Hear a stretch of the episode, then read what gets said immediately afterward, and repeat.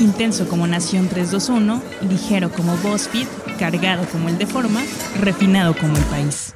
Aquí comienza The Coffee, grandes historias para grandes storytellers. Un podcast con el sabor de Story Baker por Mauricio Cabrera.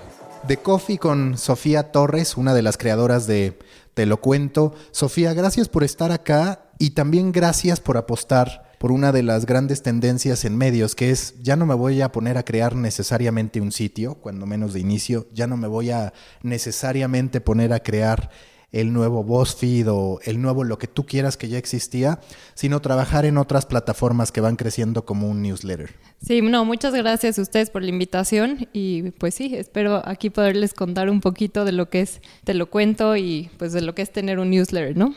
¿Cómo va Te lo cuento? Porque a ver si estás de acuerdo. Ustedes siguen mucho esta tendencia de, de Skim, por ejemplo, donde se convierten en un fenómeno, 7.5 millones de suscriptores, bajo la promesa de atrapar a las mujeres millennials, las termina recomendando Oprah y ya de ahí se convierte en un gran caso de Exacto. éxito. A ustedes yo las veo un poco como este intento latinoamericano de replicarlo, por supuesto, con sus añadidos. Claro. Sí, digo, eh, ahorita que mencionas de Skim, de hecho fue lo que inspiró, te lo cuento. Eh, cuando lo creamos, eh, tanto mi socia como yo, que mi socia es colombiana, seguíamos de Skim, no sabíamos cómo nos habíamos suscrito, no sabíamos quiénes estaban detrás, lo único que sabíamos era que lo recibíamos y que nos encantaba. ¿Por qué? Porque nos acercaba a este mundo de las noticias que nosotros, ahorita pues, te voy a contar un poquito más, pero que estaba un poco lejos a nosotros. Entonces eh, nos empieza a gustar y dijimos, hay que hacer algo así en Latinoamérica porque no hay nada similar.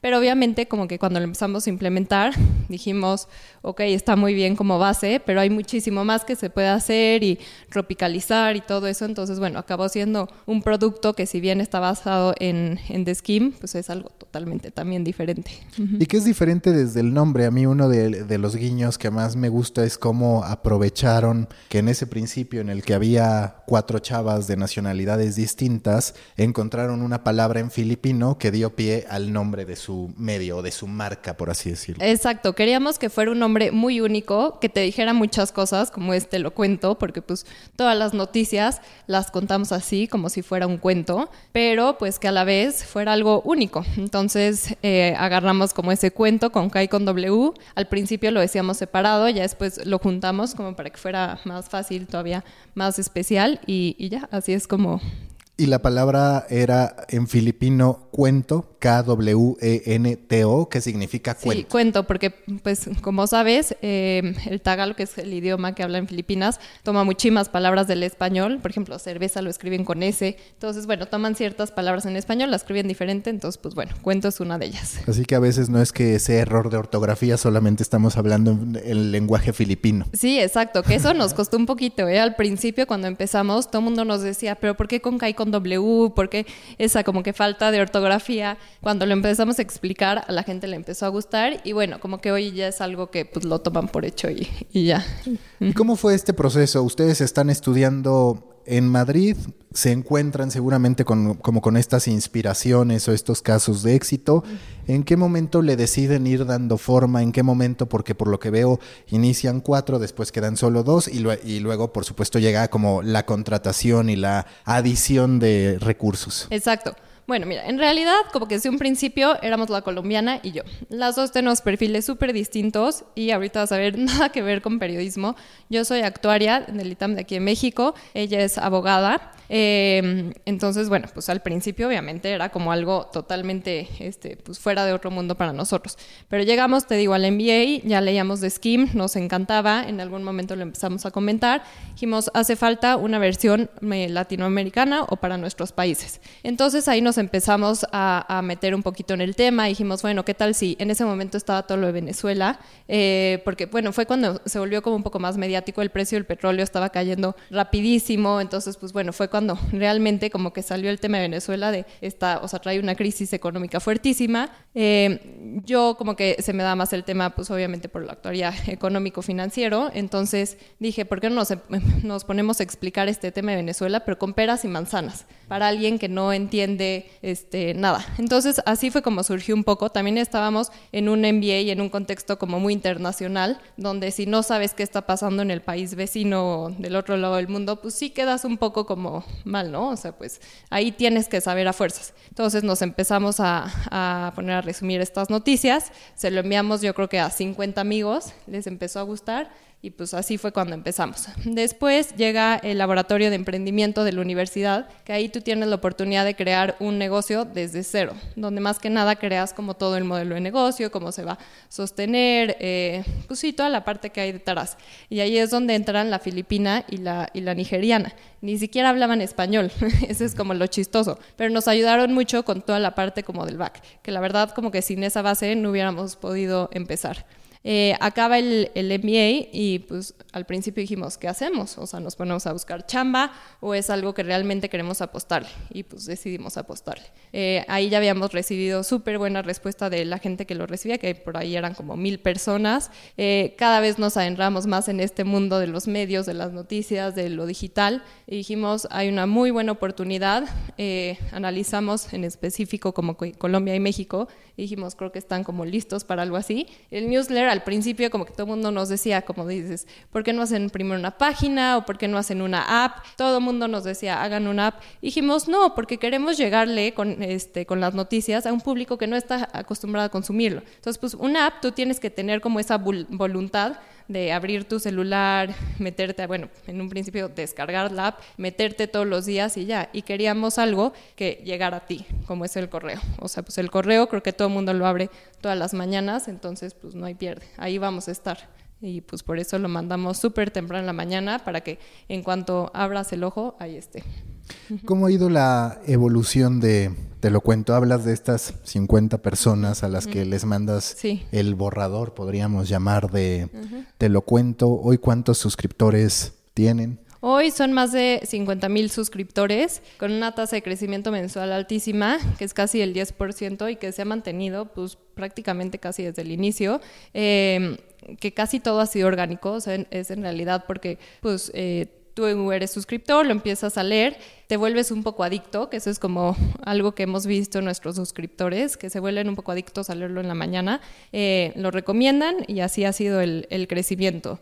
Eh, la mayor parte es de México, o sea, yo creo que es el país que mayor crecimiento ha, habido, pero bueno, pues Colombia también ahí trae un crecimiento fuerte. Entonces, pues empieza de 50 personas, luego al ratito estas 50 personas lo recomiendan, se vuelven mil, dos mil, de ahí dijimos, ok, vamos a hacer algo para fomentar que nuestros suscriptores lo compartan, entonces introdujimos ahí un modelo de si lo compartías a 10 personas te podías ganar una tasa, entonces, bueno, vamos haciendo ahí diferentes cosas como para pues fomentar este crecimiento, pues sí, orgánico. Para los recursos, ¿acudiste a algún fondo de inversión, recursos particulares, amigos, familia? ¿Cuál fue el esquema? Sí, el esquema en un principio, como le dicen, como todos los foros de emprendimiento, de Family, Friends and Fools. Eh, hasta ahora no hemos recibido ninguna inversión de algún fondo. Se nos acercan varios fondos. De hecho, el año pasado, en los últimos tres meses, eh, no sé por qué, eh, fueron varios los que se nos, se nos acercaron por ahí. Eh, sin embargo, bueno, para empezar, no somos una empresa de tecnología que necesite capital, bueno, que necesite entradas de capital todo el tiempo. Entonces dijimos, ok, nosotros podemos como mantener la operación y bueno, lo que vaya saliendo ingresos y cuando entre algún fondo queremos que realmente tenga algún tipo de expertise en medios y no que sea solo sea capital, porque como que sí somos un poco celosos con esta parte del equity, entonces dijimos, si alguien va a entrar, que no solo sea como la parte de estructura y todo eso que le va a dar, sino alguien que nos pueda aportar con algo diferente. Hasta ahorita me has hablado de muchas cuestiones positivas. ¿Qué ha sido lo más complicado en el crecimiento de Te lo cuento en tus esfuerzos por lograr que se comercialice o por lograr generar distintas avenidas de negocio? Pues mira, yo creo que em, lo primero, pues fue como esa parte de que no éramos periodistas ni nada y que nos lanzamos a hacer algo como un newsletter, porque eh, obviamente, o sea, tienes, vivimos en un mundo de información, tienes muchísima competencia, entonces para que la gente vea tu contenido y como que sepa que es de calidad y que lo vaya, pues sí, como identificando, obviamente eso es una parte como difícil. Es como de, pues sí, mucho tiempo de estar eh, pues cuidando mucho la información que damos, nuestras fuentes, eh, todo eso que te va dando credibilidad. Pero empezar de cero obviamente es difícil. Y luego si empiezas con un nombre como te lo cuento, que si no sabes qué es, como dices, por qué está escrito así y todo, como que te da cierto... Entonces fue romper con eso. O sea, yo creo que eso fue lo más difícil. Los primeros dos años, te puedo decir, fueron, o sea, estar todos los días como luchando eh, para que la gente también, al principio le estamos llegando a un público, o sea, sobre todo entre 18 y 34 años. Entonces es un público que pues ahorita todo el mundo dice, no, nada más quieren ver video o no leen nada. Entonces era como romper ese esquema y decir, a ver, te vamos a contar las noticias, pero es verdad que te van a gustar, o sea, te las vamos a contar de una forma entretenida, sencilla y todo. Entonces es hasta que lo prueban, pues es cuando te, te creen. Entonces fue romper un poco con eso. ¿Y qué es lo que lo hace único? Porque pues tú sabes que hoy abundan, no en México, pero sí a nivel internacional, newsletters que te llegan por la mañana. Está CNN con sus cinco cosas que debes saber. También aunque no es competencia directa, hay muchos newsletters especializados de temas en particular que para cierto sector puede ser más atractivo que uno de información general, por llamarlo de alguna manera. Exacto, sí, sí, como dices, eh, todos los medios ya tienen su newsletter, este, eh, todos. Eh, los especializados, sí. Sin embargo, creo que la diferencia ahí que tenemos, para empezar, nosotros te resumimos la noticia completa. Eh, nuestro objetivo no es que te vayas como a otra a nuestra página o algo así. Nuestro objetivo es que con cinco minutos que leas, bueno, cinco minutos en promedio que leas nuestro newsletter, tengas la información que necesitas saber sin irte a algún link adicional. Y aparte, el lenguaje. El lenguaje es totalmente distinto que lo que manejan los medios. Al final, pues sus newsletters son el mismo, el mismo lenguaje que usan en, la página. Entonces, desde ahí ya rompemos, porque eh, le metemos sarcasmo, le metemos de repente este, frases, hashtags o sea, cosas que no verías en ningún otro lado. Eh, por otro lado, la selección de temas es completamente manual, no tenemos ningún algoritmo que identifique eh, algún tipo de tendencia o algo así, sino que realmente hay un equipo detrás que está seleccionando los temas todo el tiempo de forma completamente manual. Entonces es em, a través del monitoreo de redes, sobre todo Twitter, este, Facebook, lo que sea, para ver qué temas van a ser conversación el día de mañana, pero también Digo, muchas veces se vuelven, eh, por ejemplo, trending topic, no sé, eh, videos virales o temas que son como más, que se prestan como más al morbo, que muchas veces los medios lo usan pues como clickbait, ¿no? Este, saben que cierto tema va a jalar views porque pues puede ser un tema muy dramático, lo que sea, y nosotros no caemos en eso. Nosotros tratamos de darle un poco la vuelta y que sean temas que realmente te van a dejar algo. Este, por ejemplo, muchas veces en el caso de México la gente nos dice como no, es que odiaba leer noticias de México porque la verdad es que acabo deprimido, este, todo. Y ahí tratamos igual de darle la vuelta. No te vamos a poner las noticias que a lo mejor no te van a aportar eh, nada, sino cosas que necesitas saber, que necesitas como ahí ser consciente de que están pasando y, y ya. Y creo que hoy uno de nuestros como momentos de mayor satisfacción es cuando un artículo, por ejemplo, el de eh, qué está pasando con lo de la gasolina. Hace unas semanas, ya creo que ya es este, hace unos meses, eh, fue como el artículo más visto que hemos hecho, porque quiere decir que estamos haciendo contenido que es de utilidad y todo, y que se volvió viral y no un video de unos animalitos jugando, perfectamente se podrían haber hecho virales, pero pues son temas que realmente importan. Entonces, eso es... Si algo te permite un newsletter es saber qué funciona, qué no, es sacar conclusiones, es entender el comportamiento de los usuarios, qué tanto regresan. A partir de todo este aprendizaje que han acumulado a lo largo ya de más de dos años, este es el tercero según entiendo, qué temas son los que funcionan. Entendiendo, vaya, que depende de, pues, de qué acaba de pasar, también ahí se va moviendo mucho, pero hay temas que aunque estallen no funcionan y hay otros que pudieran parecer que van a funcionar en la mente de cualquier editor y en la realidad no funcionan tanto. Sí, digo, ahí es todo un tema, o sea, como dices, al principio era literal este, prueba y error, como que iba a funcionar, que no. La verdad, ahorita, hoy te puedo decir que es que sí es muy dependiendo del momento. Este, por ejemplo, en época de elecciones, a lo mejor los temas más financieros o más de deportes, todo eso, pues a todo el mundo le valía, porque todo el mundo quería tener la nota, eh, pues sí, del último debate, de mm, lo que están diciendo Anaya, lo que están diciendo tal. Em, no sé, hay momentos, por ejemplo, que la gente le interesa saber más qué está pasando con, las empresas, sobre todo les encantan las empresas de tecnología, todas las nuevas, qué está pasando eh, en la bolsa con eh, Walmart, Amazon, todo ese tipo de cosas. Pero la verdad es que no hay una tendencia así como tal que se mantenga siempre ponemos al final del newsletter una, una sección que es un poquito como más de entretenimiento, de cultura o lo que sea. Eso a la gente le gusta muchísimo, como que ya acabaron de leer todas las noticias y se quieren también relajar un poco, que también es válido, ¿no? O sea, no todo tiene que ser notadura de noticias, digo, porque aunque por más entretenida que las hagamos, al final pues son noticias. Entonces les gusta mucho acabar con algo un poco más ligero, entonces eh, ahí creo que siempre es algo, una sección que cuidamos mucho para que realmente sea contenido pues, que te guste. Por ejemplo, los estrenos de, Netflix del mes, eh, la, agenda cultural que hacemos en la Ciudad de México todos los meses, eso les gusta muchísimo. ¿Cómo haces para conciliar intereses? Porque estarás de acuerdo, a mí me pasa, por ejemplo, con el newsletter de medios que hago, que al final está el inversionista en medios, está el director de medios, está el que está mucho más enfocado a marketing, está el estudiante, está el intelectual o estudioso de medios, que al final, aunque es una misma comunidad, es algo más homogéneo que lo que tú tienes con una audiencia de información general, tienen también intereses particulares. Entonces, ¿tú cómo haces para intentar equilibrar esa oferta y que no yo al quinto día diga, pues es que esto es tres de cada cinco días de política no me gusta, ¿no? O sea, cómo lograr impactar, no siempre, pero en ciertos momentos quirúrgicos como para que la gente se quede ahí. Claro, no, como dices, o sea, cuando nos ponemos a ver nuestra base, si bien digo, como que hay una parte que está concentrada, que es muy definida, tenemos CEOs de empresas este, enormes, pero también tenemos estudiantes, también tenemos eh, señoras ama de casa de más de 60 años que lo único que quieren es saber un poquito para poder llegar a platicar en el café con sus amigas de lo que está pasando. Entonces, es difícil, sin embargo, es de, o sea, desde que comenzamos, pusimos como unos perfiles muy claros y después de eso definimos a qué perfil era al que le queríamos llegar.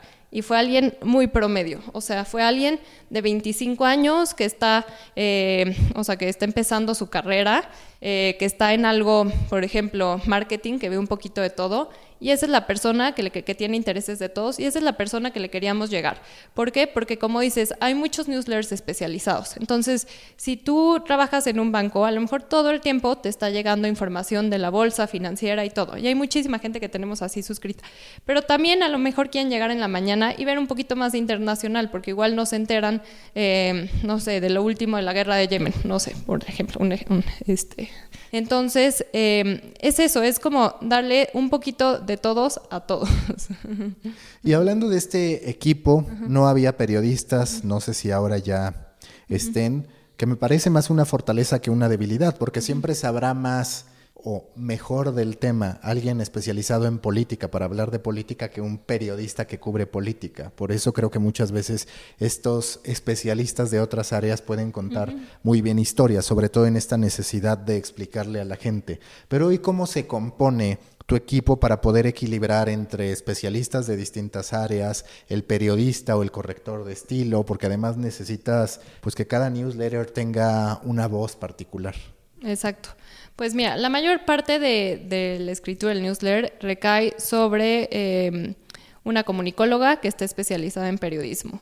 Pero, como dices, tenemos eh, otros perfiles internacionalistas, eh, el mío de actuaria, que muchas veces, aunque en teoría yo ya no escribo casi nada al newsletter. También cuando hay notas financieras o económicas, me gusta meterme. ¿Por qué? Porque no voy a dejar como toda la escritura en alguien, o sea, que a lo mejor tiene una visión un poquito más general, que eso nos pasa muchas veces. ¿eh? Cuando sale una nota financiera, muchas veces que vemos que todos los medios la traen exactamente igual. ¿Por qué? Porque nadie la supo leer, ni interpretar, ni nada. Entonces nos gusta como agarrarla, pasársela a la persona que tiene como ese conocimiento y que dé sin, sin poner la opinión, porque sí, o sea, tú sabrás que Te lo cuento no es que demos opinión, pero sí interpretarlo un poquito y ponerla en contexto. Y eso solo lo sabe hacer una persona que tiene conocimiento sobre el tema. Entonces, sí, yo también estoy de acuerdo que una de nuestras fortalezas es que no seamos periodistas como tal, sino tengamos como diferentes, diferentes áreas. ¿Qué tan sencillo ha sido para ti acercarte a anunciantes? Muchas veces ni siquiera al anunciante directo, sino a las agencias que para poder valorar un producto como un newsletter tendrían que entender la diferencia entre una apuesta de alcance, como es cualquier contenido que tú puedas detonar en Facebook y que puedes pagar por eh, aumentar tu reach, y por otro lado, uno que tiene que ver, independientemente de que sean 50 mil, sigue siendo un nicho cuando lo comparas con muchas otras cantidades gigantescas que se manejan. Para ti, ¿qué tan complicado ha sido encontrar soporte a partir de toda la burocracia que hay para poder cerrar una venta en México? No, claro, o sea, ha sido completamente un reto. Eh, siempre como que manejamos esa parte de es un segmento muy específico, muy colocado, entonces buscamos marcas que sean, que tengan como targets como, eh, pues sí, similares y todo, entonces pues tratar de vender esa parte, pero eh, como dices, el newsletter es difícil por esa parte, o sea, cuando tú tienes una página web, pues al final tus estadísticas son eh, públicas, entonces cualquier puede ver más o menos cuántos ingresos tienes a la página todos los meses y eso, entonces lo que hicimos un poco para balancear ahí y que nos creyeran, por ejemplo, el newsletter de las estadísticas de cuántos suscriptores teníamos, del perfil y todo, dijimos, ok, vamos a empezar a subir también el contenido a nuestra página. Entonces, la página que empezó como una landing page donde tú te metías, ponías tu nombre, te suscribías y ya, lo empezamos a crear también como un poco, pues sí, como una plataforma donde pudieras ver todos nuestros contenidos y todo, para de alguna forma justificar que teníamos esos suscriptores y de ciertos perfiles. Entonces, como que es algo que nos respalda ahora Instagram también. Eh, que ahorita te voy a contar de Instagram, que fue como muy inesperado el crecimiento y todo, pero entonces como que vas teniendo ahí ciertas cosas, entonces les va interesando, a veces les interesa, hay anunciantes que nos han llegado a buscar solo por Instagram o solo por la página y el newsletter como que ahí va, pero bueno, pues en, Estados Unidos, por ejemplo, es todo un negocio, los newsletters, entonces no tendría por qué no ser así en México. Entonces yo creo que poco a poco lo van a ir aceptando y lo van a ir viendo como un nicho, como dices. ¿Qué tecnología usas para enviar tu newsletter? ¿Es propietaria o eh, usas algún tipo de servicio como MailChimp? Sí, usamos MailChimp. Desde un principio empezamos. La verdad es que por más que hemos intentado con otras plataformas, es la que más nos gusta, es la que más información te devuelve. Em, al final, pues es algo de lo que dependes completamente. O sea, si el día de mañana MailChimp se cae, o sea, pues van a ser todos sus suscriptores sin recibir su mail y que nos van a reclamar, o sea, a la hora de que no les ha llegado. Entonces, para nosotros era importante encontrar algo así en lo que pudiéramos confiar y todo, y como te digo, que nos devolviera también información para poder Em, saber sobre los intereses, que les gusta, que no, y, el opening rate, que cuidamos muchísimo. ¿Y para ti qué porcentaje de apertura es correcto? ¿Cuál es preventivo, por así decirlo? Es, es decir, ¿cuál es el funcionamiento verde, que es el óptimo, el amarillo, que es de regular, o el rojo de esto no funcionó? Mira, este, esto que ha sido padrísimo, porque yo creo que de verdad desde que tenemos más de 2.000 suscriptores se ha mantenido igual, es el opening rate de 30%. Mm. Como que el 30% es como nuestra base, que ya es muy alto, porque, o sea, si te pones a comparar con el promedio en industria es entre 11, 17%, la verdad es que es muy bajo. Entonces, eh, cuando llega a bajar de 30%, no sé, un 24, lo que sea, sabemos que algo está pasando, pero también desgraciadamente no es mucho como, o sea, no quiere decir que el contenido o que el día o que la hora, sino que muchas veces hay filtros de spam en, los servicios, este, Google, todo esto, que lo bloquean. Entonces, normalmente es porque pusimos algo que el algoritmo de estos servidores identificó como spam y lo mandan ahí. Entonces, más bien es como todo el tiempo estar viendo cuando baje el opening rate, a ver qué, qué palabras pusimos. Eh, no sé, tú sabrás que a lo mejor cuando usas palabras como descuento, eh, gratis, cosas así, que a lo mejor pueden estar en una nota que no tiene nada que ver con promoción, pero el servidor los identifica como spam y ya. Entonces, todo el tiempo está revisando para ver qué palabras o cosas así están prohibidas, qué links, a lo mejor muchas veces hacemos links a una página de noticias, pero no es una página que esté, eh, no sé, que sea segura o que Google la identifique como, pues sí, algo seguro, entonces pues igual lo manda. Entonces ese es como uno de nuestros, pues de lo que estamos como siempre vigilando. Y cuando llegue a estar por arriba de 30, pues obviamente es súper buena señal em, de que la gente, muchas veces la gente se suscribe, eh, lo leerá una que otra vez a la semana, pero de repente cuando empiezan a ver te lo cuento en todos lados, en redes, cuando nos ven en un evento, lo que sea, pues como que se acuerdan, ah, hay que leerte lo cuento diario. Por ahora, ¿cuáles son tus avenidas de negocio? Seguramente el presentado por o traído a ti por. Eh, ¿De algún modo estás en esquemas de afiliación, por ejemplo, con Amazon o Microsoft o no? Sí, con Amazon muchas veces hacemos, eh, hacemos, no sé, wishlist del Día del Padre, el Día de las Madres y todo eso.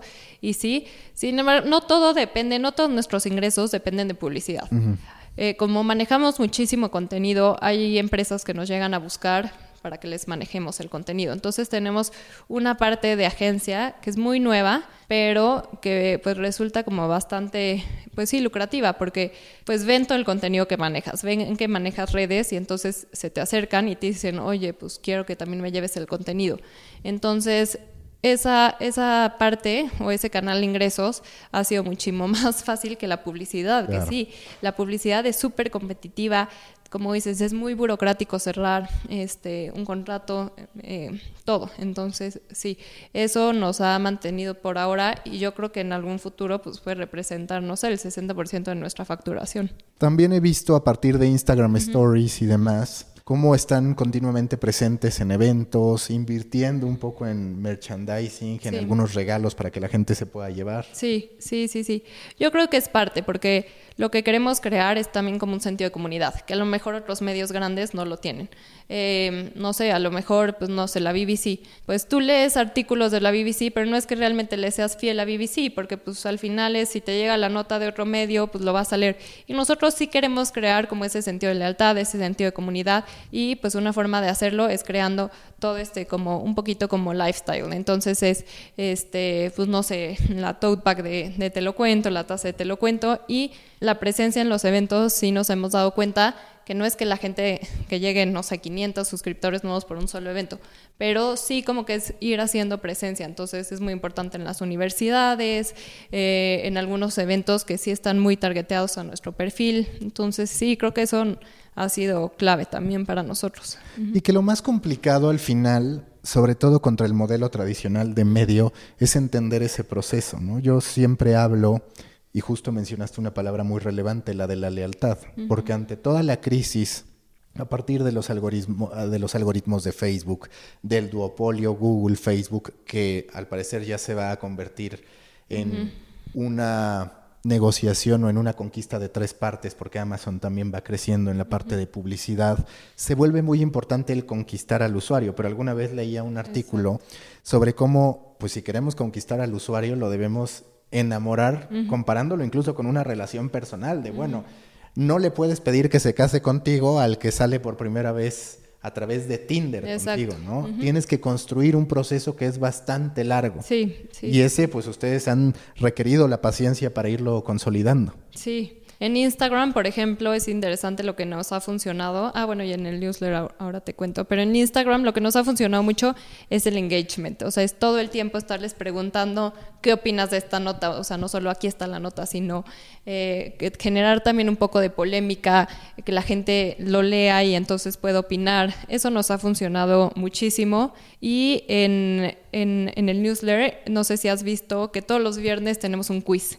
Entonces llega el viernes y ponemos a prueba todo lo que pues sí, leíste en la semana. Entonces, nada más ese quiz hace que el viernes sea nuestro día como de mayor apertura, porque toda gente está esperando el viernes para poder hacer un quiz y realmente como que, digo, y es, o sea, ni siquiera es que comparemos los resultados, nada, es como nada más por satisfacción personal de decir, leí, leí toda la semana las noticias, pude contestar el quiz y me saqué 10 de 10. Entonces, eso es muy chistoso. Eh, creo que sí ha ayudado en este tema como de la lealtad. Eh, por otro lado, lo que te decía en Instagram, nos damos cuenta mucho por, o sea, tú puedes tener, no sé, los seguidores que sean, pero pues obviamente no es lo importante los, los followers que tengas, sino el engagement que vas teniendo. Entonces, por ejemplo, nosotros nos damos cuenta cuántas veces, eh, más bien cuánta gente ve nuestras stories, que eso pues siempre es una buena, una buena métrica y una buena señal. Y como que nos damos cuenta que cada vez estamos como eh, el algoritmo de Instagram lo que hace es si tú estás acostumbrada a ver, no sé, una persona, un medio, lo que sea, una cuenta, pues te lo va poniendo como antes en tus historias. Si no, las manda para atrás. Entonces, si nosotros subimos algo y en dos horas ya lo vio como una proporción importante, pues sabemos que estamos ahí colocadas como al principio de las stories. Entonces, es interesante ver todo esto. ¿Por qué decidiste que fuera un newsletter? Digo, entiendo las inspiraciones y no un podcast, no una página, no una revista incluso, que todavía hay quienes apuestan por lo impreso. ¿Por qué dijiste vamos por un newsletter? Creo que es por todo esto que, pues, que hemos visto, ¿no? Lo de las apps, te decía, eh, van como en descenso, ¿no? O sea, yo creo que de, todas las apps que podemos tener en nuestro celular, yo creo que no pasan de cinco las que realmente usamos.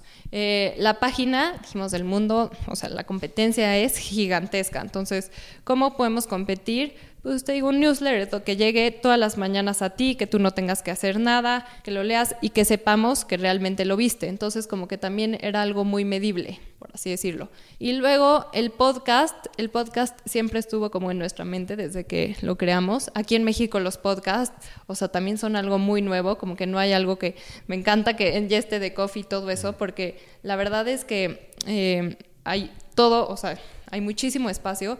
Lo que hicimos fue, eh, no sé si ya lo viste por ahí, hacer como la versión audio. Entonces, si bien no es un podcast, pero pues es algo que todos los días subimos, que puedes ver también en Spotify, que puedes ver en SoundCloud, o sea, en varias plataformas. ¿Qué dirías que podría servir más como un brief matutino en speakers inteligentes? Como un, ajá, exacto, como un brief matutino pero sí queríamos ahí eh, hacer el intento porque sí sabemos también de la tendencia de los podcasts que al ratito en México pues van a ser igual de grandes que en Estados Unidos. Que ojalá, porque por ahora lo más visto o lo más escuchado es la corneta, ya párate. Exacto, exacto, sí, sí, sí, y no, y pues queríamos que también eh, fuera algo de calidad.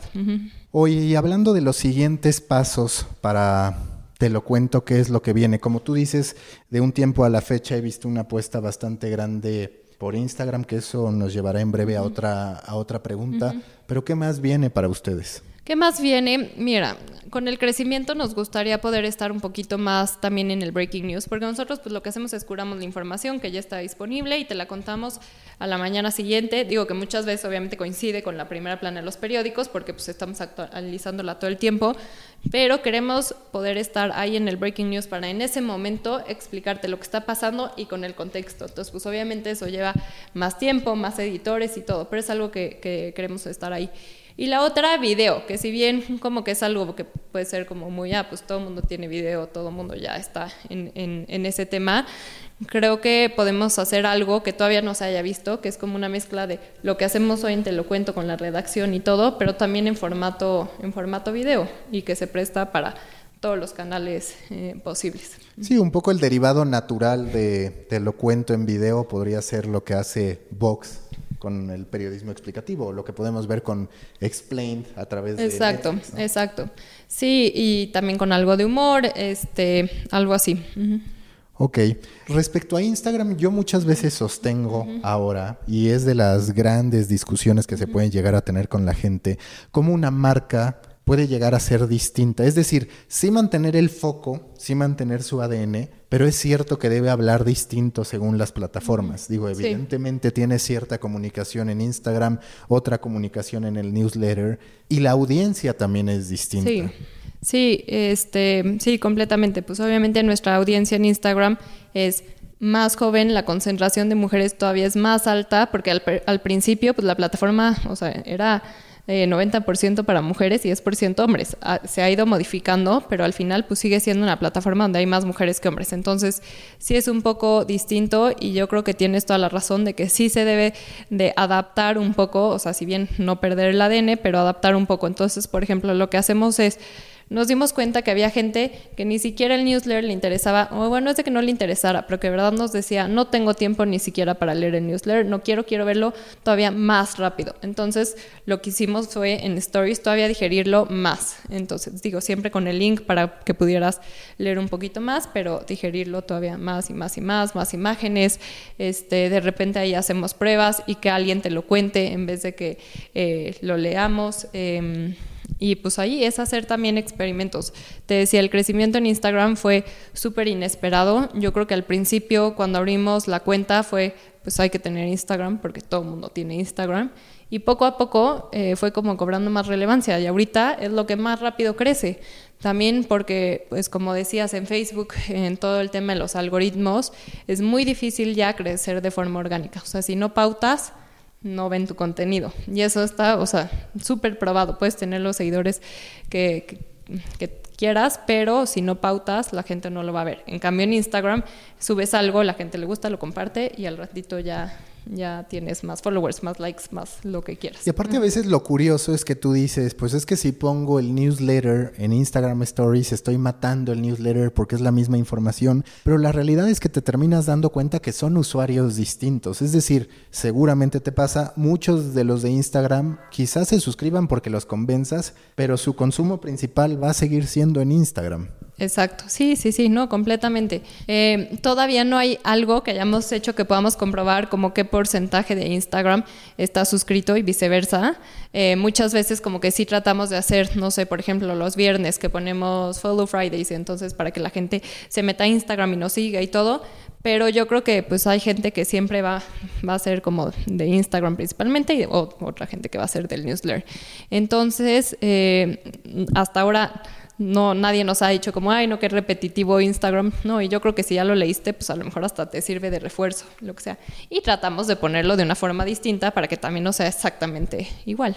Hace rato hablábamos de la granularidad, de toda esta inteligencia que se te aporta, de cómo, vaya, es que incluso entre 10 suscriptores puedes notar diferencias fundamentales sobre la información que consumen. Uno de los crecimientos naturales sería abrir otros newsletters, por ejemplo, Quartz, pues, que empezó con uno y ahora ya tiene una gran cantidad. El New York Times, que tiene un newsletter para prácticamente todo aspecto de la vida.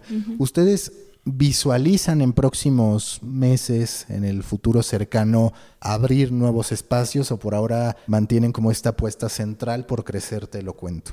A lo mejor lo que nos gustaría es eh, sí meter un poco más como esto aparte de como inteligencia eh, de base de datos y ir identificando ciertos intereses y si bien no, porque nunca vamos a hacer un te lo cuento deportes porque sabemos que hay alguien que lo va a contar mejor que nosotros, o sea, siempre, o sea, si nos metemos como a cosas así muy específicas, hay otros medios que lo van a hacer, pero nos gustaría si tú a lo mejor eh, te encantan los deportes y lo vemos porque pues todo el tiempo le das clic a, los, a las notas de deportes, a lo mejor sí que hay una sección que sea personalizada para ti, para ti donde te curemos ese tipo de información. Eso es como donde podría ir un poquito en términos como de inteligencia. Más allá de eso, tampoco por ejemplo, lo de la selección de temas que te decía, que es manual. No queremos nunca que sea un algoritmo el que, el que lo defina, porque creemos que, digo, si bien todo como que ya está alrededor de la tecnología y todo eso, como que hay una parte humana que siempre va a ser muy importante.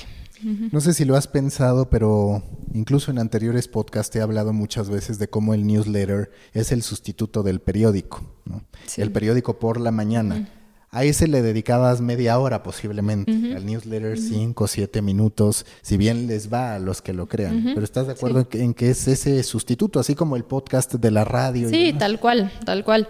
Eh, 100%, porque es algo que haces en la mañana, por ejemplo, lo mandamos muy temprano, entre 5 y media y 6 de la mañana. Si lo mandamos eh, a las 7, por lo menos cae un 8% eh, la gente que lo lee. O sea, porque si es algo que es muy de la mañana, como el periódico. Entonces, cuando te estás tomando tu primera taza de café, cuando estás esperando, este, no sé, el Uber que llegue por ti, o sea, sí, sí hay como ciertos comportamientos alrededor de la lectura del newsletter que son muy similares a la lectura del, del, periódico. Entonces sí creo que tienes toda la razón. Ahora, pues sí, el periódico, pues te sentabas en el desayuno y podías pasar todo el desayuno leyéndolo, que eso es lo que ahora todo el mundo dice, no tengo tiempo para eso. Entonces, pues ahí está resumido. Por eso siempre te ponemos eh, hasta arriba del newsletter cuánto tiempo te vas a tardar. También para que, pues sí, para que sepas y para que digas, a ver, ¿cómo es posible que no tengo 4.5 minutos en mi día para leer noticias.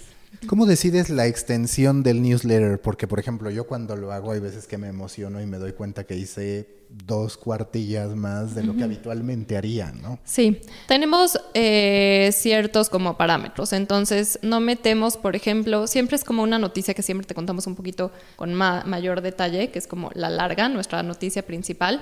Eh, luego vienen unas medias que también, y todas tienen un número máximo de palabras, porque si no es súper fácil, eh, como dices, emocionarte y de repente darte cuenta que ya llevas 500 palabras, ya.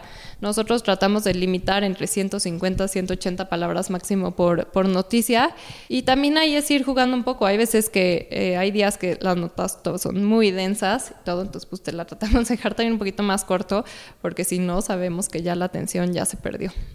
¿Cuáles son, además de The Skim, que ya me lo mencionaste, los newsletters que más te gustan, que consumes, que te parecen únicos en medio de todo este empate técnico en el que podrías, podríamos decir que estamos? Ok, mira, hay uno que nos gusta muchísimo que se llama The Finimize, Finimize que es eh, un newsletter de finanzas explicado para todo el mundo. Entonces, eh, te explican ellos nada más dos noticias, dos noticias recientes que tienen que ver con algún tema sí, económico, financiero, y te lo cuentan con peras y manzanas. Y aparte ellos tienen como su glosario Finimize, entonces si de repente hay algún término, no sé, puede ser muy sencillo, no sé, tasa de interés, tú te vas a su glosario y ahí te lo explican de verdad como para kinder. Entonces, em, me encanta ese, bueno, a mí en específico me, encanta ese, ese newsletter. También hay uno que se llama Daily Peanut, que ahí de hecho conocemos a, a, uno de los fundadores y nos ayudó mucho como en los inicios de Te lo cuento.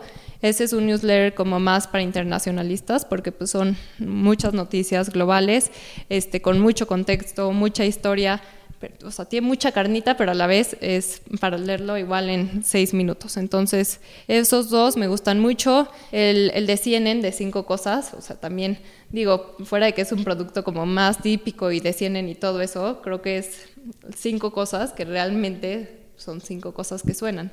Em, yo creo que esos tres.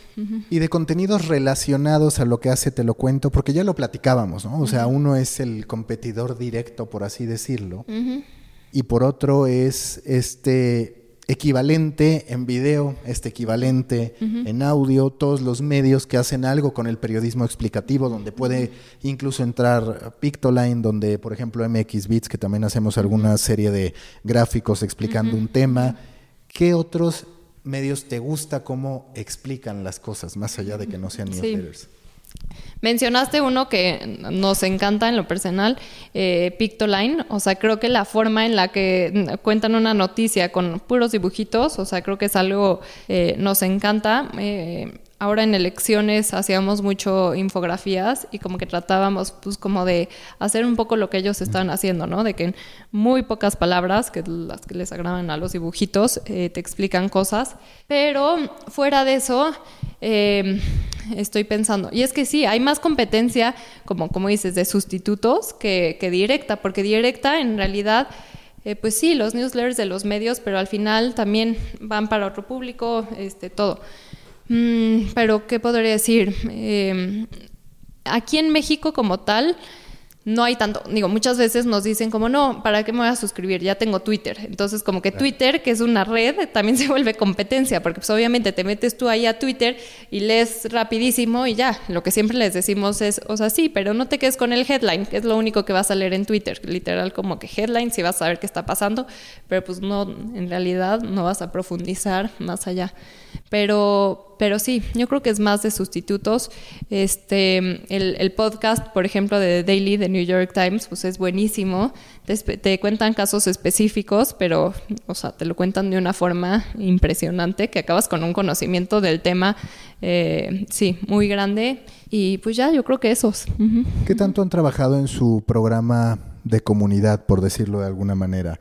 Eh, de Skim, por ejemplo, pues tiene a sus embajadoras que reciben, y ya me lo platicabas, eh, una serie de incentivos. De Hustle también, que yo lo sigo bastante, pues tiene este esquema en el que puedes ir desde la invitación al grupo digital hasta poder tener acceso de por vida a sus eventos.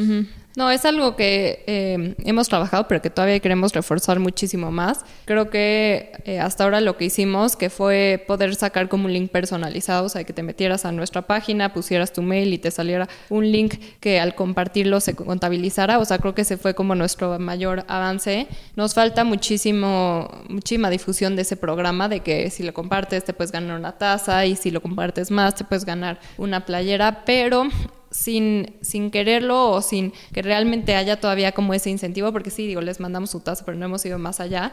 La gente la verdad es que lo usa, lo comparte. Entonces así es como nos damos cuenta de que hay esa, ese, ese como sentido de comunidad. En Instagram, pues muchas veces, digo, los giveaways que a veces son odiosos, nosotros tratamos de hacerlo pues, de una forma como muy sencilla, ¿no? No métete y sigue estas 80 cuentas y este, cuéntale a tu abuelita. O sea, como que realmente lo tratamos de hacer de una forma muy sencilla y sobre todo es para nada más recompensar. No tanto, o sea, si ves el beneficio que tenemos de hacer ese tipo de cosas, pues es mínimo, el impacto es mínimo, pero es un poco recompensar a la gente que nos sigue y la lealtad que decimos. ¿Hasta qué punto sientes que ya se ha cumplido ese objetivo que tienen de enamorar a la gente? Porque digo, siempre que uno trata de conquistar, uno se va dando cuenta de todavía me falta o ya, ya está hiper enamorado de mí, ¿no? Sí, sí, sí. ¿En qué punto tú ubicas a Te lo cuento en la construcción de lealtad y de amor con, con, las personas. Entendiendo que pues hay los que se acaban de registrar y que apenas están en los primeros pasos y otros más avanzados, pero digamos, ¿cuál ha sido para ti el caso más entrañable de decir, bueno, es que a mi marca sí la quieren? Mira, creo que uno de los casos como más, un día que, que te lo cuento, no sé qué pasó con el sistema que estaba programado, pero que no se envió y nadie se había dado cuenta, todo eso, de repente, y eran, o sea, las 7 de la mañana despertamos y había una cantidad de mails como diciéndonos no llegó, te lo cuento, qué pasó con te lo cuento. Entonces, ese tipo de mails, pues obviamente te habla muchísimo porque no es como, ah, es un mail cualquiera que si no llega, no. O sea, es realmente algo, lo que te decía, que muestra que hay como cierta adicción a leerlo y que el no leerlo sí les produce, pues cierto como Sí, angustia o todo. O que, no sé, por ejemplo, pues él manda de lunes a viernes, eh, el, eh, un sábado que pasara como un suceso grande y que la gente te escribiera y dijera, ¿cómo no me lo vas a contar tú? estaba esperando oírlo de ti y pues decirle, no, bueno, pues es que lo vas a oír el, el, lunes. Este, ese tipo de cosas. Y obviamente cuando vamos a todas las ferias, universidades, lo que sea, y la gente se acerca y nos dice nada más, eh, me encanta seguirlos, me encanta leerlos y que pase eso, o sea, que cada vez pase más eso, pues obviamente es como muy bien, porque igual si lo lees y estás suscrito, lo que sea, este, y nada más lo tienes ahí, igual no es tanto, pero si lo lees diario, si realmente estás como enamorado del medio, pues bueno, haces ese acercamiento. Ya hablaste de que tu audiencia en Instagram es más joven, pero digamos, la suscrita al newsletter, ¿qué edad dirías que tiene? Mira, el 80% está entre los 21 años y 34 años lo cual pues, tú sabrás que es interesante porque casi todos los medios nativos digitales le llegan a una población mayor de 35 años. Entonces es súper interesante y es el perfil al que le hablamos un poco.